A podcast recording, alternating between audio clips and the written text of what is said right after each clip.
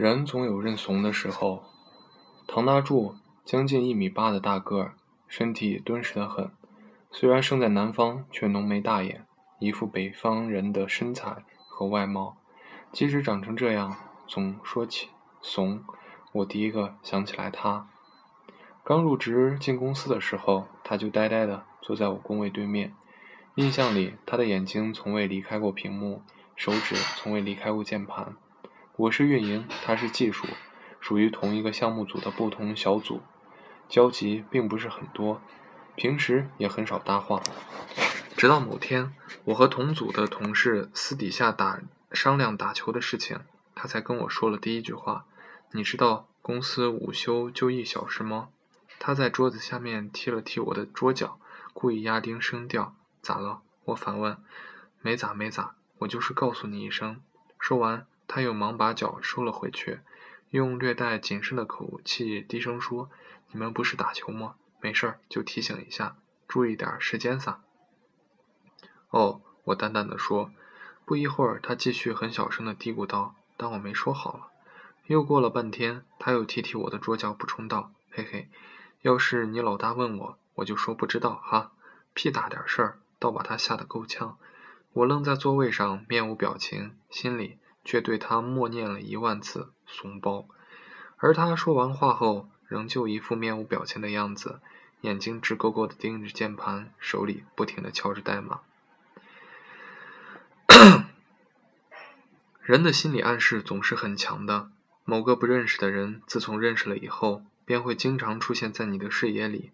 自从那次篮球事件以后，大柱的怂劲儿也仿佛一天天在众人面前暴露出来。比如部门聚餐，大家一起去饭店吃饭，偶尔遇到服务员迟迟不给上菜，在场的急性子通常会拍案而起，而后和服务员撕逼，接着找来大堂经理，普通一点的，至少把服务员叫过来，接连催促几番。可大柱从来都是老老实实的坐在地板上、板凳上一动不动。有次恰巧也是上菜较慢，而我就坐在他边上。大家蠢蠢欲动的时候，我用胳膊肘碰了碰他，斜着眼问他：“为什么每次他都不去催菜？”他没有看我，继续低着头玩手机，直截了当回我：“我可不敢。”“你怕啥？”我问他：“万一争起来，他拿把菜刀砍我咋办？”他回：“擦，咱这些老，这咱老这些人呢？”我提高了声调，接着在座的齐刷刷的把目光投向他，再看他，仍旧玩着手机。巧妙的躲避，巧妙的躲避过众人目光，并用一副爱理不理的样子说：“真出事儿，不信你们不跑。”一句话梗得我满脸通红，哑口无言。毕竟没出事儿，谁也证明不了谁会留，谁会逃。然而，我们继续用很不屑的眼神看着他，尽量的嘲笑他，他却低低的看着头，低静静的低着头，不停的用手指左右滑动着手机屏幕。他耳朵里像有一团棉签一样，把所有的非议全都过滤掉。再后来，公司换了好几波员工，也换了好几个老板。同一批来的老员工，好像除了我，就剩大柱了。自然而然，我和大柱走得也越来越近了。但岁月仿佛不会让人突生棱角，只会让棱角越磨越平。大柱还是那副怂样，我也没好到哪儿去。整天被老板虐得没脾气，心想熬过两年赶紧跳槽。那段时间，我唯一的解压器可能就是大柱了，偶尔玩笑一下，嘲笑几句，反正他习惯了，反正他也没脾气。不过半年前，大柱也跟我火了一次。这件事儿缘起一次撸串，不，真正的导火索应该是办公室上下级间的争执。大柱是一个纯种码农，一般产品经理给的要求，码农们几乎完全无条件执行。可最近部门换了老板，而产品经理对部门老大并不是很服。从那以后，产品经理和老板开始轮番上阵，向开发组提出各种不同的需求。懂行的人都知道。码农最讨厌的就是变化需求，其中情况和设计师不喜欢他人指指点点，厨师不喜欢时刻挑三拣四类似。于是，老板上任不久，大柱便作为开发组公认人缘最好的人，和开发组组长一起去和老板和产品经理谈判。半个多小时谈判过去了，进会议室前，两人义愤填膺的样子，可出来以后，两人变得灰头土脸。在等到工位的时候，老大开始又敲桌子又跺脚，用满口四川话嚷道：“我操！要晓得你们这副屌样，我一开始就不该带你们过去。”大柱仍是坐在他那台老台老台式机面前，盯着屏幕，敲着键盘，一言不发。原来在会议室里，大柱也真的一言没发。有什么事情需要对峙的时候，他顶多点点头，继续闭嘴。和想象的一样，他怕站错队。他也怕得罪人，他像藕盒一样用面粉把自己裹得紧紧的，生怕掉在地上一摔就响。借着不爽的劲头，晚上他约我出来撸串儿，没说两句，我莫名的提起办公室的事儿，要我肯定站你们老大一边儿。他低着头，手里拿起一头蒜，咋的？你也说点啥吧，表表态也行啊。我说，他低着头，把蒜头掰成两半，操，你要这么搞？是害死你们组长了呀！我继续，他低着头，把掰成的蒜一半儿一半儿，一个一个剥落。也不记得我说到第几句，他掰了第几半。他突然站起身，把桌上蒜瓣儿扑通扑落一地，低头直视我的双眼，大喊：“瞎比比啥？”这回换我愣在原地，使劲避开他的目光。尴尬的十几秒，大柱突然坐下，又拿起一头新蒜，边剥边说。你是没被逼到节骨眼上，那是我听到大柱第一次骂人，可能是他多喝了一点酒，也可能他憋了很久的怨气有了发泄的由头。我不知道怎么回他，只记得一杯一杯的喝酒吃串儿，他什么都没有吃也没有喝，只是坐在那儿扒蒜。后来的一些时间，我和大柱的关系似乎越来越远了。可除了那次争吵，可能除了那次争吵，也是。因为我们我们和技术部被分到两个不同的房间，各忙各的，没什么时间。再后来听说他结婚了，还偷偷把喜糖放到我们办公室每个人的桌子上。我没有特意去他工位上道喜，只是在微信上说了一声，他回复谢谢，然后又提起上次的事情，说哪天请我喝酒。我本来把这句话当成玩笑听，没隔几天，他倒真的约我出来喝酒是假，借钱倒是真的。刚喝一杯，这怂包就憋不住了，怯怯懦懦地跟我说：“丑哥，能不能借我点钱？多少？”我问。两万。说完，他又接着补充道：“没有那么多的话，拿一万也行。